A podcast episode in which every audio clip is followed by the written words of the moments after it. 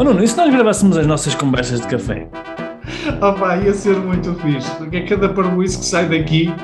Pá, nem é tarde nem é cedo, vamos a isso. Conversas de café de um empreendedor online. Devaneios e reflexões sobre e-commerce, empreendedorismo, marketing digital e desenvolvimento pessoal e alguma parvoíça à mistura. Olha, no, no, último podcast nós falamos sobre a evolução do, do e-commerce aqui em Portugal e, e, surgiu aqui um tema que eu achei que era interessante falarmos, porque é, é, pouco falado e ainda é uma área que tem muito para explorar. Tem, provavelmente é, deve ser das áreas que tem mais para crescer e que, que as pessoas exploram pouco, não é? Por, porquê? Porque normalmente as pessoas que, que têm este tipo de negócios, que eu vou falar, que é negócios locais, elas não, olham para o online e dizem, mas eu vendo, eu vendo localmente, eu não preciso de, de, ter uma loja online, eu tenho aqui os meus clientes aqui à volta, aqui ao pé, então não, não sinto necessidade de, de o fazer.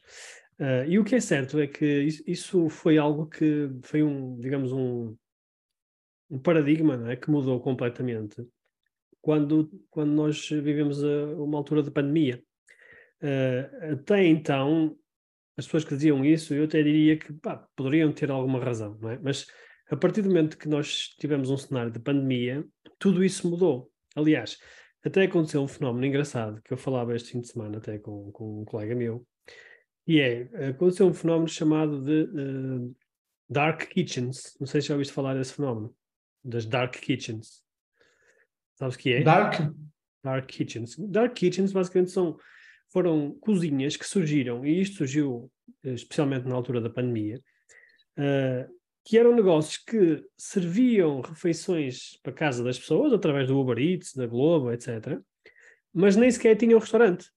Então o que é que eles fizeram? Criaram cozinhas dentro de armazéns ou então alugaram cozinhas. Sim, tipo pop-up de cozinhas. Tipo pop-up, exatamente. Era tipo, é mesmo dark kitchens, como se chama. Imagina tu pegas num, num armazém que está parado, montas lá uma cozinha e começas a cozinhar para enviar para a casa das pessoas. Não é? E este fenómeno aconteceu e surgiu porque durante a pandemia as pessoas não podiam ter de casa, é? então tiveram que se adaptar.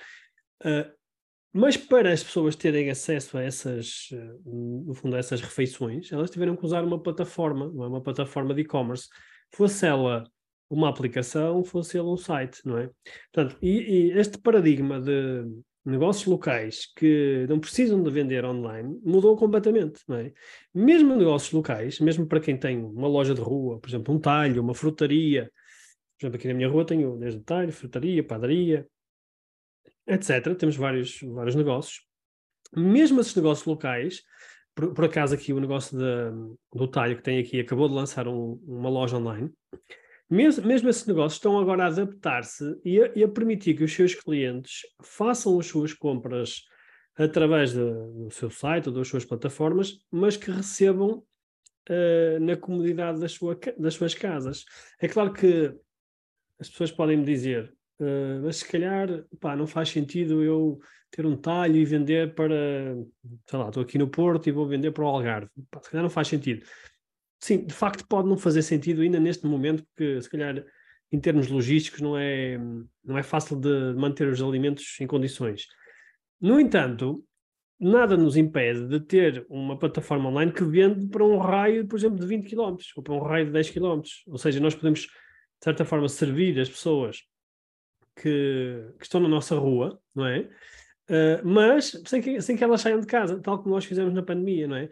Imagina, eu estou aqui sentado, não sei o que é que vou jantar logo à noite, de repente vou ao site do, do, do, do talho aqui da rua, pá, vejo lá uns bifes porreiros e encomendo, os bifes eles entregam aqui à porta de casa. Isto também é e-commerce, não é? Se nós pensarmos bem, isto também é e-commerce. Tal como nós, quando encomendamos aqui no, no continente online, por exemplo, não é? Que é que o continente faz? Ele vai entregar as compras do continente mais próximo, que neste caso uh, onde eu vivo é Guimarães. Portanto, existe, existe também uma nova oportunidade, mesmo para quem tem negócios locais, sejam talhos, frutarias, padarias ou o que for, explorarem para poderem captar mais, uh, mais clientes online na sua zona de residência, não é? Na sua zona geográfica e poder assim servir através de um canal, de um outro canal que é um canal que provavelmente é o canal que as pessoas passam mais tempo hoje em dia. Um, por isso, quando, quando as pessoas dizem que não preciso de ter um, uma loja online, ou não preciso de vender online porque uh, eu, eu, o meu negócio é local e eu entrego na minha zona de, de geografia, de certa forma isso não, não, é, não é uma justificação válida porque as pessoas mudam os hábitos de consumo e elas estão cada vez mais a preferir estarem em casa no seu telemóvel e fazer as suas encomendas. É? Portanto, mesmo para estes, para estes negócios locais, faz todo sentido as pessoas venderem online.